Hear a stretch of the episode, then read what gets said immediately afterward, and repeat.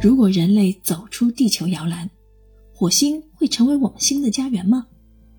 人类有能力将火星改造成宜居星球吗？日前，《探秘火星》一书由中国地质大学出版社出版，该书由中国科学院院士叶培建作序，行星地质学家肖龙及其团队编著。全书分了四个部分，全面回顾了人类火星探测的历程，总结了火星探测的历史成果。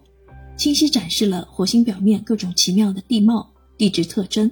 重点介绍了我国天问一号火星探测器和祝融号火星车的情况，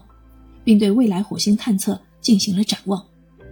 读者可以从中较为全面地了解火星的真实面貌及探测历史，引发对未来火星探测的新思考。如果对本书详细的内容感兴趣的话，不妨去看看原著吧。